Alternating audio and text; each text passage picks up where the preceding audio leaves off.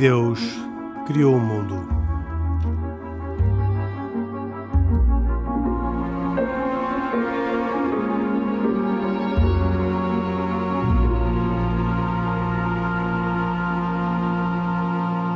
Boa noite. E Deus Criou o Mundo é um programa de autoria e com produção de Carlos Quevedo, hoje cuidados, com cuidados técnicos de Guilherme Marques.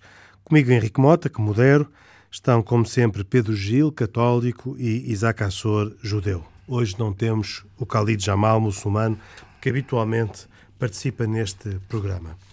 Vamos falar sobre um, uma recente uh, notícia, notícia já tem alguns dias, e tem a ver com o sínodo uh, da Igreja Católica sobre a Amazónia, e nomeadamente, ou em particular, sobre a carta que o Papa Francisco escreveu e que uh, tem uma força conclusiva relativamente aos trabalhos do Sínodo. Mas eu peço desde logo ao Pedro Gil que explique uh, qual é o sentido e uh, o impacto deste documento que o Papa Francisco proclamou no dia 12 de fevereiro, em comparação, nomeadamente, com as conclusões do próprio Sínodo que se conheceram em outubro. Sim. Para já, lembrar que um Sínodo é uma reunião de bispos, que é uma instância de, que auxilia o Papa no governo da Igreja e nas suas orientações, que esses sínodos acontecem habitualmente de dois em dois anos e é uma novidade na Igreja Sobre a partir do temas? Vaticano II. Sobre que temas? Os temas têm variado muito ao longo E é dos o anos. Papa que escolhe ou são É o Papa que sempre que escolhe o, o tema, habitualmente recebe propostas e, e depois define qual é que é o, qual é que é o, tema dessa reunião. Eh, Dos recentes foram conhecidos os dois sínodos, que foram dois anos seguidos, sobre a família, de que resultou também um documento também polémico chamado Amores Letícia. E desta vez o, o, sino- o- o tema do sínodo não era um, um aspecto da vida de todos os cristãos ou todos os homens, mas era uma zona do, do globo, a Amazónia. Não tanto a zona brasileira da Amazónia, embora também, mas toda a zona que envolve eh, nove países. Envolve nove países, enfim, afeta nove países. Ahm, e essa reunião que aconteceu em outubro foi, na altura, eh, objeto de muitas expectativas, porque se esperava, ou alguns esperavam, que para resolver um dos problemas da Amazónia, que é a falta de padres para atender os cristãos que estão dispersos por imensas tribos e muita, uma área geográfica extensíssima, que se aumentasse o número de padres através da ordenação de homens casados, em particular de diáconos, eh, portanto, pessoas que, embora não sendo sacerdotes, desempenham funções litúrgicas em virtude de um ministério próprio, portanto, são, são investidos dessa função com uma cerimónia própria e que alguns desses pudessem ser escolhidos para serem sacerdotes. Esta discussão não é uma questão meramente interna, porque há muita eh, conversa à volta da, daquilo que uns consideram ser um anacronismo da Igreja em considerar que só os padres, na, na, na versão latina, que só os celibatários podem ser ordenados, e outros que dizem que era preciso abrir um bocado mais, ou, às vezes com razões mais de ordem eclesial, outros com, ordem de, com razões mais de ordem cultural, isto é que a cultura moderna exigiria que, enfim, se ultrapassasse ultrapassasse esse problema. E, de facto, essa mesma reunião tratou do tema e até no documento final, que é elaborado apenas pelos participantes do sínodo, mas não ainda com o Papa, nessa, nessa redação, continha no ponto 111, que é fácil de decorar, uma, essa mesma proposta. Essa E- proposta acabou por tomar conta do, do sínodo, pelo menos aos olhos da comunicação Sim, social. a e do cobertura mediática ficou centrada nisso e num outro tema relacionado, embora com as expectativas um pouco mais baixas, era se se poderia ou não abrir mão para a ordenação de mulheres. Portanto, esse era outro dos temas que estava mais ou menos numa zona de expectativa secundária. Ora, o, o tempo passou eh, na espera de um documento que o Papa anunciou que faria, embora não fosse obrigatório que o fizesse, que é um documento após o Sínodo, sobre o tema do Sínodo, ehm, que toma a forma de exortação apostólica e que até o Papa tinha anunciado que o seu desejo era de ser publicado antes do dia 31 de dezembro. Só o foi agora recentemente, é, portanto houve uma certa espera, um certo atraso. E o que é que eh, o documento veio dizer sobre esse ponto? Eh, contra todas as expectativas, quer do lado daqueles que esperavam que o Papa abrisse essa porta, quer do lado daqueles que esperavam que o Papa fechasse essa porta, é que o Papa não tratou do tema. Eh, eu, eu estou-me a rir porque é, é sempre surpreendente. Documento, em todo o documento não se fala do celibato dos nem, nem uma só vez. É certo que uh, o, muita gente olhou para o, para o sínodo como se fosse o sínodo sobre o celibato. E, por acaso, numa visita de bispos uma semana, uma semana ou duas antes desta publicação deste documento, ao que parece, o Papa ter, ter, terá dito que muita gente eh, transformou o sino da Amazónia no sínodo sobre o celibato, ora, o sínodo é sobre a Amazónia. E, de facto, o documento são 80 páginas sobre a Amazónia, até uma, é uma, do ponto de vista literário, é a forma, tem uma espécie de carta de amor à Amazónia. Aliás, há um, um articulista que diz que esta é a carta de amor do Papa Francisco pela Amazónia. André Tornielli, num, é. num, num, aliás, num documento, num site oficial do Vaticano. Exatamente, ele próprio é o número 3 do, do, do Departamento de Comunicação do Vaticano e faz essa análise. E, e até o, na, durante, na carta o Papa usa muitas citações de muitos autores uh, literários, simplesmente. E, bom, e, e, conclusão é, a parte do sacerdócio aparece, sim, aparece porque o, um dos problemas cristãos da Amazónia é a falta de padres, simplesmente aquilo, o apelo que o Papa faz é um apelo ao essencial, isto é, não, não abriu essa porta, não faz qualquer referência à possibilidade de, de, de ordenar homens casados, a questão fica em aberto, não ficou não, não houve nenhum pronunciamento. E qual é esse essencial? Por um lado, são coisas que para, para os cristãos são mais ou menos óbvias, é que se nós tivermos comunidades de cristãos com uma fé mais densa, mais, mais consistente, se nós conseguirmos induzir nessas pessoas um maior desejo de, de conhecimento da palavra de Deus e do seu anúncio, eh, se nós Ehm, confiarmos também na ação de Deus e pedirmos a ação de Deus, a intervenção de Deus e não apenas ficar, como ele próprio diz, em estratégias de marketing ou da procura de influenciadores, influencers religiosos que causem uma nova dinâmica. Esse tipo de vida reforçada, religiosa, quase inevitavelmente faz por si surgir eh, vocações ao sacerdócio e vocações próprias de lá, porque ao que parece uma das uh, diagnósticos que se fazem tipicamente é que não há vocações de pessoas de lá, quer dizer, vão muitos missionários para lá, ou alguns de outros países, mas não chegam, não chega a, a criar-se ali uma vitalidade própria. Mas curiosamente, o Papa Francisco, eh, numa nota de rodapé no documento, diz que impressiona o facto de haver em alguns países da bacia amazónica mais missionários para a Europa e para os Estados Unidos do que, no, do que ficar na própria bacia, na bacia amazónica. Portanto, que parece contrariar é um, a ideia de que não há vocações. O, o, o, que acontece é que as vocações saem da própria Amazónia para acompanhar, talvez, uh, pessoas da Amazónia que estão na Europa e na, nos Estados Unidos. Sim, eu não conheço qual é que é a situação dessas pessoas. Sei e vi também essa referência é que uh, às vezes os, os, sacerdotes fazem formação específica do sacerdócio e nem sempre naqueles lugares existem sítios onde fazer essa formação e portanto têm que se deslocar para outros países para ter essa formação. Em concreto também em Roma. E que sim, o que vi afirmar é que por vezes essas pessoas que vão para esses sítios com caráter provisório depois acabam por ficar lá muito mais tempo ou até estabelecer-se lá.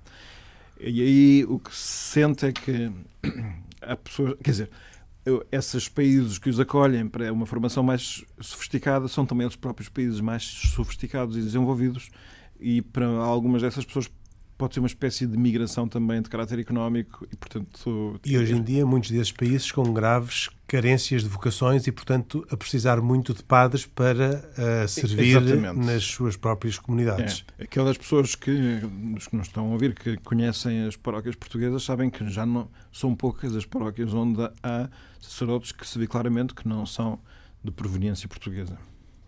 Muito bem. Um, Neste documento, uh, o Papa uh, acaba por desiludir todos aqueles que achavam que esta era uma oportunidade histórica. Eu lembro-me que há uns meses tivemos aqui Maria João Sando Lemos, que nos falava precisamente disso e também sobre a possibilidade da, da ordenação de, de mulheres. Uh, um dos temas da, em debate era a possibilidade de as mulheres serem pelo menos ordenadas uh, diaconisas, que foi também um debate que este Papa começou, uh, mas que depois também não teve qualquer. Não tem qualquer seguimento neste, neste documento. A, a questão da atribuição de um eventual Ministério de Diaconisa às mulheres. Uh, de facto, ele reativou uma comissão para estudar como é que era no passado o diaconado de, para ver se havia ou não diaconisas. Essa comissão reativada ainda não concluiu os seus trabalhos, que se saiba. E neste documento faz sim uma, uma grande valorização do trabalho em geral dos leigos, em particular das mulheres, e fala delas como fortes e generosas, sendo muitas vezes quem é o garante último da permanência da fé em muitas dessas comunidades mas também diz que há quem que o facto de querermos reconhecer esse serviço e queremos reforçar esse serviço e até a gratidão para com essa tarefa das mulheres não nos deve fazer cair na tentação de, e então usa a expressão, clericalizar as mulheres. E essa é uma expressão que a mim me deixou muitas interrogações, porque parece que clericalizar as mulheres é uma coisa má, mas clericalizar os homens já não é uma coisa má. E a minha pergunta é, porque é que é mau clericalizar as Sim. mulheres quando é bom os homens. Exatamente. Ora bem, eu, eu, teríamos que ter aqui o Papa para lhe perguntar exatamente o que é que ele quer dizer. Eu, em todo o caso, eu acho que se pode entender da seguinte maneira, que é ele já se tinha. O sino de que falámos concluiu com um documento escrito pelas pessoas que lá eh, trabalharam e depois o Papa fez uma apreciação no improviso sobre esse documento. E ele, em concreto, sobre na altura, sobre a questão da mulher e o texto que lá estava, onde se fazia a proposta de estudar a eventual possibilidade de criar a figura da diaconisa, ele disse que vocês não acham que a reflexão sobre a mulher foi muito pobre? Porque aquilo que a mulher é não se fica expresso pelas funções que lhe, lhes podemos, lhe podemos dar. Uh, e, pronto, e, e, anunciou aquilo que ele já disse noutras ocasiões, que faz falta uma reflexão mais profunda sobre uh, quem seja a mulher uh, na humanidade e na Igreja. Eu penso que será uma reflexão que obrigará, obrigará necessariamente também a pensar sobre o que, quem, é, quem é o que é o homem na humanidade e na, na Igreja. Eu até devo dizer que anseio porque se faça essa reflexão, porque acho que seria todo o interesse entrar dentro desse tipo de reflexão. Numa altura em como é sabida a cultura moderna, acha que todas as, essas condições são intermutáveis e não necessariamente permanentes. Quer dizer, que uma pessoa pode decidir ser ou não mulher conforme várias circunstâncias, mas ou, se, estando ao, ao dispor daquilo que nós somos. E então, então o Papa veio, o que acho que o que pretende é, não, nós temos que reforçar toda a, a, a índole feminina em tudo, todos os espaços, porque em todos os espaços tem um contributo valioso que só a mulher consegue dar. Quando ele fala eh, dos é homens. É estranho que, esses, que nesses espaços que têm um contributo valioso que só a mulher possa dar, não esteja também uh, o serviço Pronto. E isto há outra, outra consideração diferente que é uh, o, o, sacerdote é aquele que representa Cristo em cada momento. É? E Cristo foi uma pessoa que existiu e que era do género masculino ou do sexo masculino, conforme queiramos dizer. E, portanto, se os atos que pratica são os atos próprios da pessoa de Cristo, porque nos atos sagrados, religiosos, cristãos, a que damos habitualmente o nome de sacramentos, o agente é o próprio Cristo, que está presente representa, pela forma, pela pessoa do sacerdote. A representação de Cristo é muito mais visível se o sacerdote for um homem do que se for uma mulher. Mas, oh Pedro, se posso fazer uma pergunta? O celibato é um dogma de fé? Não. Primeiro, perceber o que é, que é um então- dogma de fé. Não, não, eu, eu, a resposta é não é. é um dogma. Então não é, ou seja, ou seja, pode ser alterado. Pode. Pode. Sim. Ou seja, eh, da mesma forma como a Igreja Oriental, já falamos várias vezes, sim. tem sacerdotes que são casados. Sim, sim. Por que razão é que na Igreja Ocidental tem havido tanto, tanto, tanta persistência, persistência na manutenção de algo que até nem é dos, dos primórdios do, do, do, cristianismo. Então vamos abordar as coisas sabendo que quem está a fazer a objeção é um judeu e é bom lembrar que no judaísmo é, o, to, todas as pessoas são temos, chamadas. Hoje não temos o Hoje não temos o, o, No judaísmo, to, todos são chamados ao matrimónio.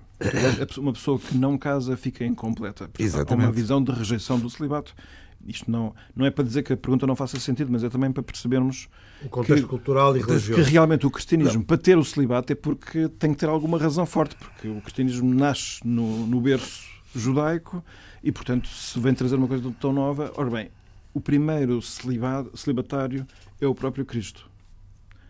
É, é, preciso também, portanto, assim como Jesus Cristo tem duas características que se repetem, que se podem repetir no sacerdote. Uma necessariamente tem que ser um homem, outra muito convenientemente, é que seja celibatário. E a razão uh, não, tem, não tem a ver com, vamos dizer assim, uh, incapacidade de casar ou por não querer simplesmente. Tem a ver com o tipo de adesão vital total que Jesus Cristo tem para com a humanidade toda. Portanto, é uma espécie de abertura total e rendida, é uma entrega uh, eh, 100%. E é bom saber agora outro dado que muitas vezes se esquece, é que, sendo verdade que no primeiro milénio porque este é um argumento usado muitas vezes, é mas ao menos que se fizesse como no primeiro milénio, onde eram ordenados homens casados. E a resposta, sim, é verdade. Eram chamados ao sacerdócio homens que estavam casados. Mas no mesmo momento de chamar ao sacerdócio homens casados, se lhes pedia que vivessem aquilo que se chama que eu não sabia, mas vi isso, no, aliás, no texto que Bento XVI publicou, num livro também polémico que apareceu em janeiro, o casamento de José.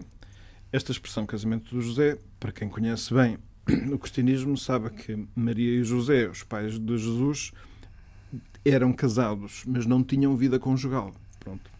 Viviam a continência. E, portanto, os homens casados que eram ordenados durante o primeiro milénio, a todos eles se lhes pedia que deixassem de exercer o seu matrimónio. Isto é, e este é um dado relevante uma parte do seu matrimónio, porque continuavam a viver em conjunto certo, e continuavam sem dúvida. a ter... A vida especificamente conjugal. Vida, Ou seja, não tinham relações sexuais. Pronto. Para ser claro. Para ser claro. Tudo o resto exatamente. se mantinha. Isto é, Sim, José eles não se divorciavam. Portanto, portanto, a ordenação não cancelava, não, não, anulava o casamento. Portanto, a ordenação era compatível, exceto nessa parte. E foi por causa das dificuldades em viver esse pedido, esse requisito, que a partir do século XII, XIII, então se veio a exigir logo na raiz que só viessem a ser ordenados pessoas celibatárias. Mas, ó oh, oh Pedro, Sim. desculpa. Uh, se formos a ler Lucas, por exemplo, Sim. Jesus ensinou aos seus discípulos: os filhos deste mundo casam-se e dão-se em casamento. Mas os que são havidos por dignos de alcançar a era vindoura e a ressurreição dentre os mortos não casam, nem se dão em casamento. Uhum. Seja, estamos aqui a ver aqui uma já uma, um antagonismo. Ou seja, o casamento é permitido para os cristãos, correto? sem não, não, não, não. Sem, sem dúvida nenhuma. Os, o, a maior parte dos cristãos são casados. Isso é, essa é parte certo. E aos solteiros e viúvos digo que lhes seria bom se permanecesse no estado em que também eu vivo por, caso, porém, não se dominem, que se casem, porque é melhor casar do que viver abrasado. Coríntios. Certo. Ou seja, eu a mim faz-me. Eu sou sincero, é, é daquelas coisas que me faz mais confusão. É. Não, não, consigo, não consigo conceber como é que, uh, sendo Deus tão grande, tão omnipotente, tão forte, tão poderoso, que alguém, que algum ser humano a um ser humano, porque um sacerdote é um ser humano, correto? Sim, sim. É, ou não é? Não, sim, é uma pessoa como as outras, sim. Pelo facto de, de se abster de, de, do, do, do, sexo, do casamento, que eh, esteja mais imbuído da, da, da presença divina do que, do que alguém que não o faz. Sim, a objeção está bem feita, tanto mais que eh, não faltam quem na Igreja argumente dizendo que o estado de celibato é de maior perfeição que o estado de, de, de casado. É, contudo, esta mesma tese tem sido muito rebatida porque se considera que é, o, o, é possível uma perfeita união com Deus e um, uma total transparência para com Deus em todas as situações de vida, desde que sejam elas próprias honestas Claro. e, em concreto, os, que os casados têm tanto acesso à santidade como a pessoa mais celibatária que exista. Portanto, a, a questão tem que ser de outra natureza.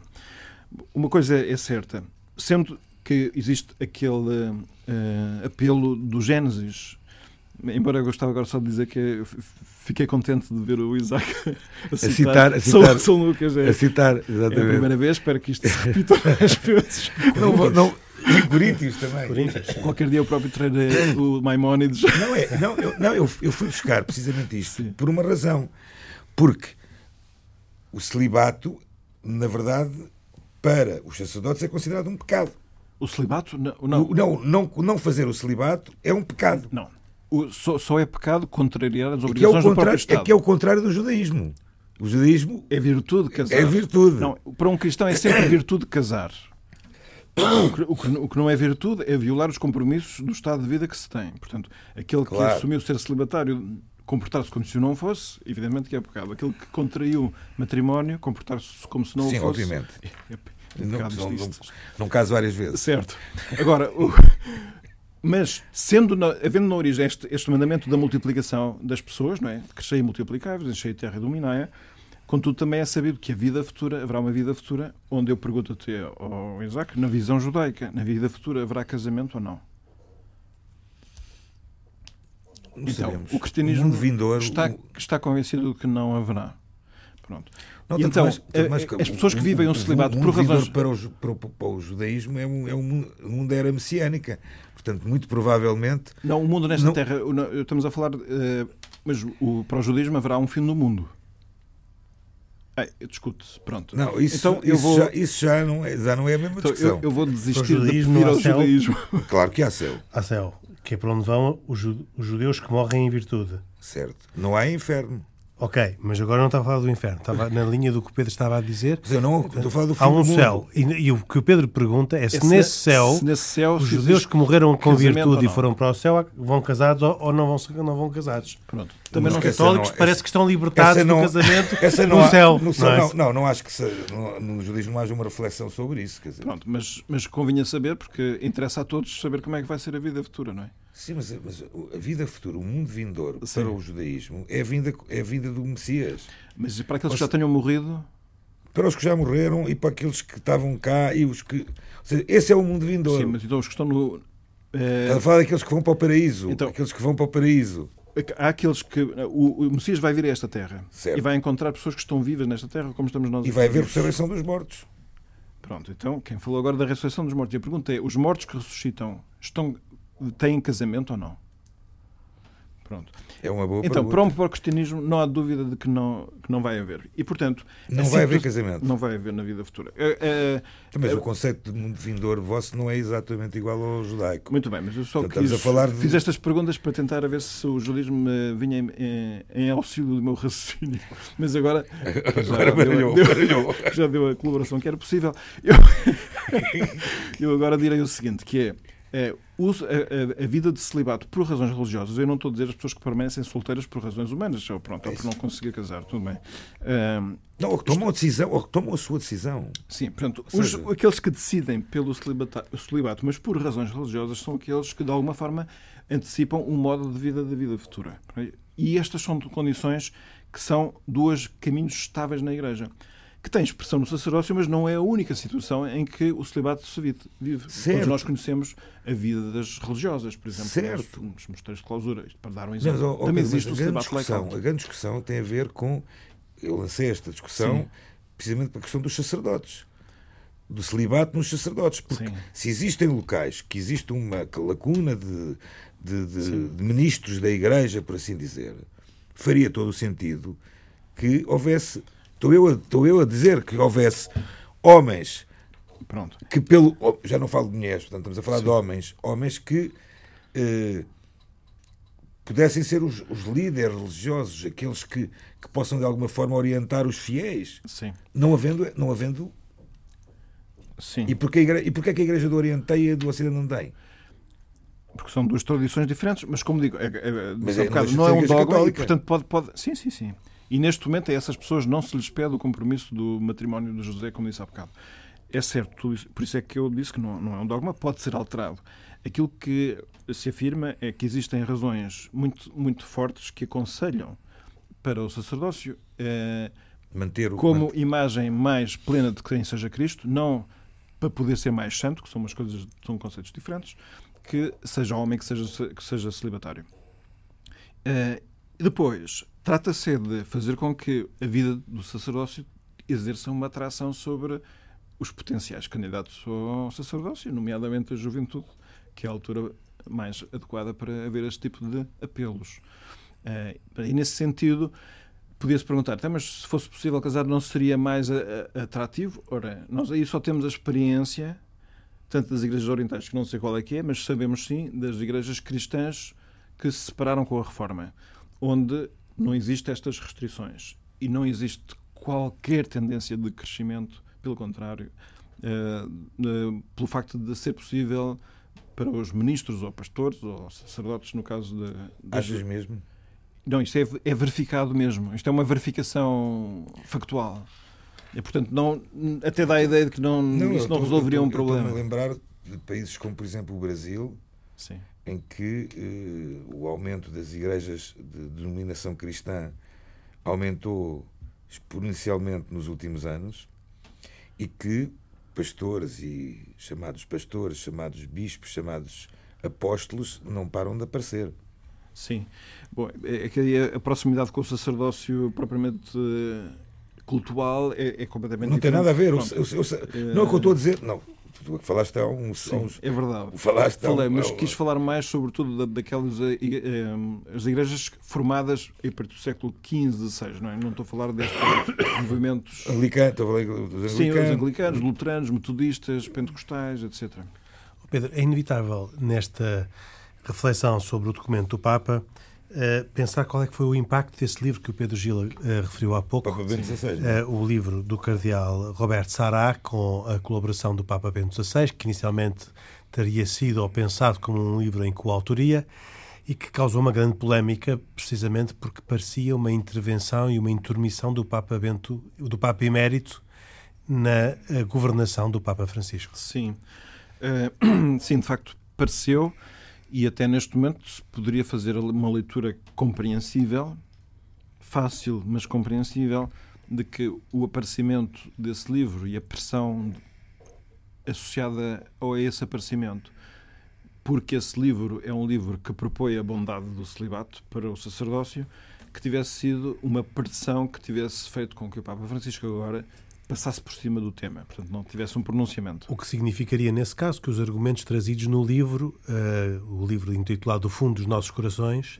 um, ehm, seriam bons argumentos, tanto que prevaleceram na avaliação do Papa Francisco e se sobrepuseram aos argumentos dos padres sinodais que tinham proposto uma coisa diferente em outubro.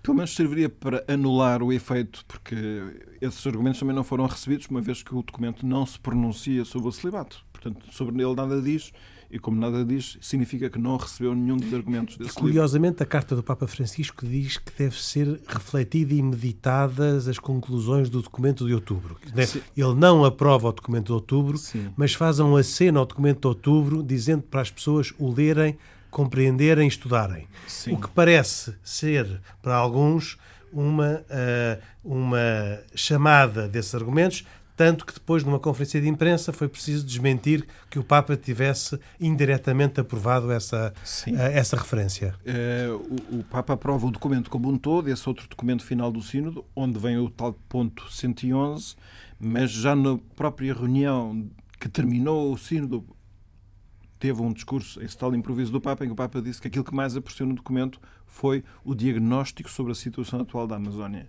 e, portanto, já na altura fez uma avaliação qualitativa do documento para confirmar que aquilo que mais valorizou foi essa parte. Mas há aqui um dado que acho que é relevante, embora eu tenha dito, e porque eu acho que é verdade, que se admite a leitura de que esse, o aparecimento desse livro foi uma espécie de pressão que pudesse ter condicionado o Papa, contudo também vinha informação que me parece credível da fonte que eu a vi, que o documento do Papa está terminado no dia 27 de dezembro, dia em que ele remeteu o documento para iniciar, serem iniciados os trabalhos de tradução. portanto, a, a, redação do documento é anterior ao aparecimento do livro do Bento XVI do Cardeal Sará. Eu diria apenas que, que o livro, sem, sem dúvida, que foi polémico por razões, aliás, complexas e curiosas, mas julgo que é um livro merecedor de ser lido. Uh, não só por ser breve, coisa que já é uma vantagem, mas porque é um livro que precisamente traz muitas das razões que eu gostaria de ter sabido dizer aqui em resposta ao Isaac sobre a razão de ser da, da, da, da existência do celibato uh, como recomendação forte para, ser, o, para o sacerdócio. E não pode ser o celibato opcional também? Não, a questão do opcional, que também foi ponderada também por foi alguns. Ponderado. Sim, mas não, não, não, se, não se coloca. Eu, como digo, uh, no, no, no, mundo cristão, assim, na, na, forma de conceber do cristianismo, o celibato é uma situação normal de vida, tal como o matrimónio. O celibato, como digo, como uma escolha, por razões religiosas, ainda que se saiba perfeitamente que, do ponto de vista estatístico, a esmagadora maioria dos cristãos serão sempre pessoas que vivem a sua vocação plena ao, ao matrimónio e a constituir família, como é óbvio, por razões variedíssimas. Curiosamente, sobre este assunto, houve muitos comentários uh, relativamente à posição do Papa. Uh, eu apreciei particularmente uma intervenção do José Manuel Fernandes numa outra rádio, na Rádio Observador, uh, sob o título A Esquerda Zangou-se com o Papa Francisco, e que não resisto a trazer aqui porque me parece refletir e descrever uma situação que acontece frequentemente que consiste em as pessoas que estão fora da Igreja Católica e provavelmente as pessoas que estão fora do judaísmo terem op opiniões e posições sobre como é que a Igreja Católica ou o judaísmo deveriam ser governados para que tivessem sucesso. Uh, e o que o José Manuel Fernando diz, uh, muito curiosamente, é que uh, a quantidade de pessoas que uh, não têm nada a ver com a Igreja e que acham que devem ter opinião sobre o modo como ela se deve organizar é muito uh, estranho uh, e, e, quase até embaraçoso.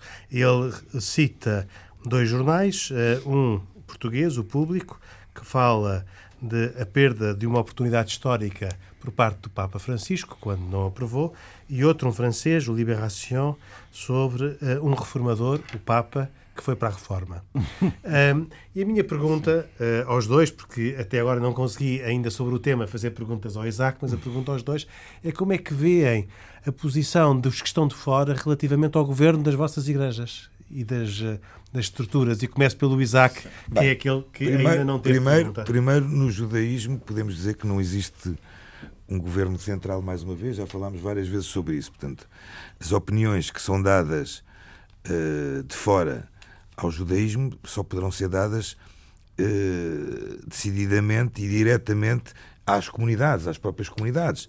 A comunidade judaica de França, de Paris, de Londres, de, de, de Nova Iorque. Ou seja, eh, agora, obviamente que eh, sempre se ouviram e sempre se ouvirão vozes que queiram de alguma forma contrariar o que é que se passa em cada uma das religiões. No caso do judaísmo, haverá sempre alguém que vai eh, contrariar e comentar as palavras de determinado eh, rabino iminente que deu uma determinada opinião, mas essa opinião e essa governação dessa comunidade ou desse, desse mundo judaico não é, eh, digamos que, hierarquicamente superior a outro qualquer. Ou seja, no judaísmo não existe isso. Nós não temos esse, esse, esse, essa questão de haver eh, alguém que diga assim. Eh, obviamente que podem questionar porque é que nas comunidades judaicas ortodoxas, de, digamos, de, de natureza tradicional, as mulheres. Não, não são rabinas. Não, pronto, mas já, já há comunidades que existem comunidades judaicas Exatamente. em que existem mulheres rabinos. Portanto, aproveitaram a oportunidade histórica para finalmente. Não, permitir. não, existem, eu repara, existem mulheres eh, noutras, noutras vertentes litúrgicas do judaísmo não tradicional que, pois, repara, hoje em dia existem comunidades judaicas de LGBT, existem comunidades judaicas de, de judeus, obviamente, oriundos do norte da África, comunidades judaicas de judeus oriundos o judaísmo é uma vertente e um mundo de culturas que se pode que existe e que vai continuar a existir. Obviamente que pode haver comentários muitas vezes, eu, eu nunca me hei de esquecer, quando o grão rabino de Israel, Sefardita, visitou Lisboa em 2004, a capa de um dos jornais mais tradicionais portugueses dizia assim: O Papa dos Judeus está em Lisboa. Isso foi a maior, digamos, heresia que se pode fazer. Quer dizer, uh, dizer, dizer ou seja, estavam muito, mas muito desenganados do que é que é o, a função de um grão rabino ou de um rabino. Isto é só para vermos também o que é que vai na cultura também de muita gente. Hum. Pedro Gil, como é que a Igreja reage a estas contribuições? Uh, são contribuições ou são acusações? Uh, e como é que se justifica que quem está de fora, de facto, tenha sempre tantas opiniões sobre o governo da Igreja Católica? Bom, é em primeiro Parecem lugar, aqueles pais que são sempre ótimos a educar os filhos dos outros quando os seus estão a fazer birras. Pois, sim, é verdade. Eu, por um lado, acho interessante que a Igreja e a fé católica suscite interesse uh, geral, porque eu, eu, diria que. Senão este programa também não existia, não é? Uh, senão este programa não existia. não e, haver um bocadinho de debate sobre estas questões. E também porque, é, no, no, fundo, quer dizer, a mensagem da Igreja e da fé continua a ser atual e, e cruza-se atravessa-se à frente da, da, da, vida das pessoas, eh, criando ou não simpatia. Eu julgo que eh, o, juízo é sempre bom que, há que seja pessoas de fora que nos deem as suas observações, porque há, eh, todos nós corremos, quer na vida pessoal, quer na, na, na vida das instituições a que, pertencem, a que pertencemos, corremos sempre um grande risco de ter uma visão excessivamente de dentro que às vezes cria vícios que se não dão conta até da forma da autocompreensão, até a forma, de, sobretudo, de se expressar e de fazer explicar. E, portanto, as observações de fora são necessárias, necessárias não, são muito convenientes, acho que são mesmo muito interessantes porque obrigam sempre a explicar-se melhor. É, este alerta do Liberação de que o reformador entrou para a reforma uh, tem, tem, tem sentido como terá sentido dizer que o Papa Francisco perdeu uma grande oportunidade histórica não, sentido... eu, não, eu, não, eu não aceito nem uma nem outra frase, não aceito no sentido que não concordo com elas, mas acho bem que quem esteja de fora possa ter, ter uma palavra a dizer. Um, o que eu acho é que sim, que há um pressuposto aqui interessante, que eu acho que é aquilo que, em parte, nós tentamos aplicar aqui neste nosso programa, que é, e que foi enunciado num dos livros do Bento XVI, que é que para num, num qualquer diálogo entre posições estranhas há um pressuposto de simpatia que é necessário ter, sem, sem a qual não é, não é possível compreender.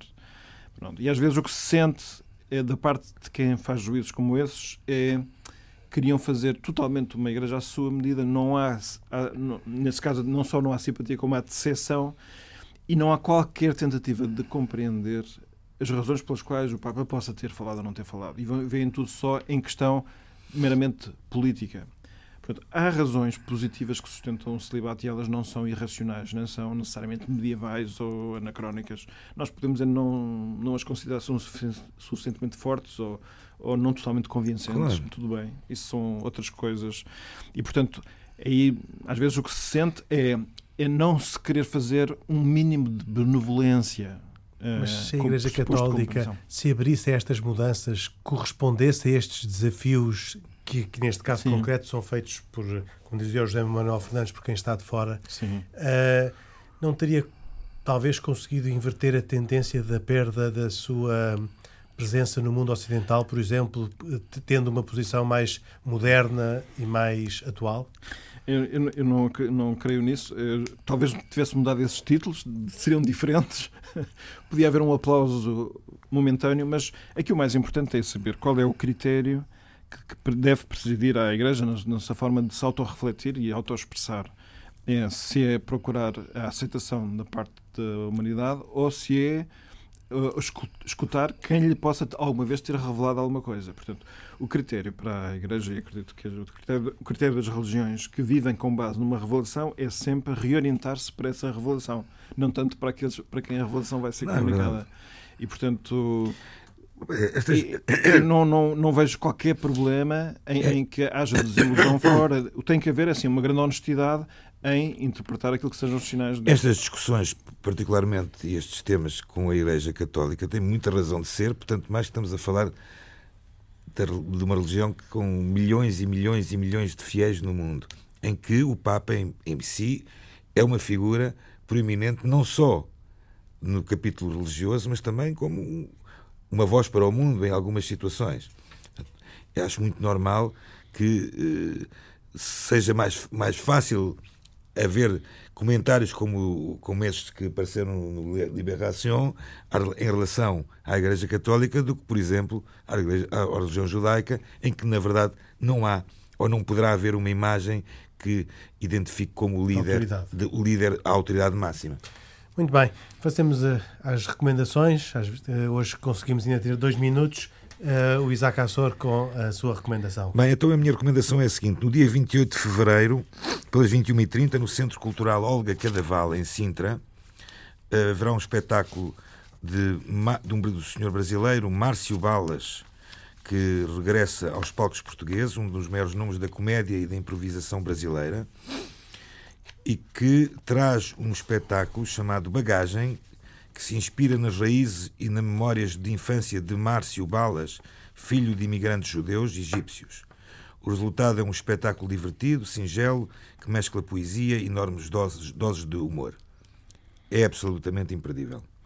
E eu falarei aqui de um livro chamado A Civilização do Peixe Vermelho, que não é para quem tem aquários, é escrito por um francês, portanto será Bruno Patineau, que é diretor da Escola de Jornalismo do Instituto de Estudos Políticos de Paris e que faz uma análise em poucas páginas de, do fenómeno que está a acontecer com a utilização de smartphones. Cada um de nós usa mais ou menos 5 horas por dia, é segundo verdade. estas estatísticas, é um e que aquilo que pareceu ser a internet com o mundo uh, aberto à democratização da utilização da, dos conhecimentos, grande partilha de conhecimentos, que continua a ser em grande medida, contudo, deteve atribuiu a quem domina as ferramentas destas eh, plataformas um enorme poder sobre a nossa informação e, em segundo lugar, uma grande disputa pelo, por cada minuto da nossa atenção, o que significa eh, desenvolver muito sofisticadamente todos os mecanismos psicológicos pelos quais nós tenhamos um consumo compulsivo das próprias eh, tecnologias e, portanto, abre horizontes insuspeitados